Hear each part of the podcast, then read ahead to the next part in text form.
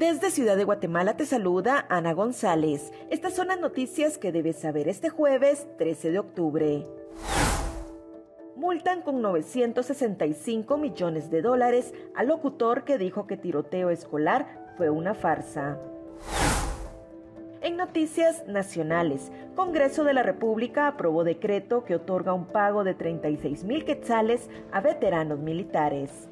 Mientras un grupo aplaude la ley, otros la critican y aseguran que continuarán con medidas de hecho. La última actualización de Conred registra 17 fallecidos por el paso de Julia en Guatemala. Ministerio de Salud confirma 53 casos de la viruela del mono.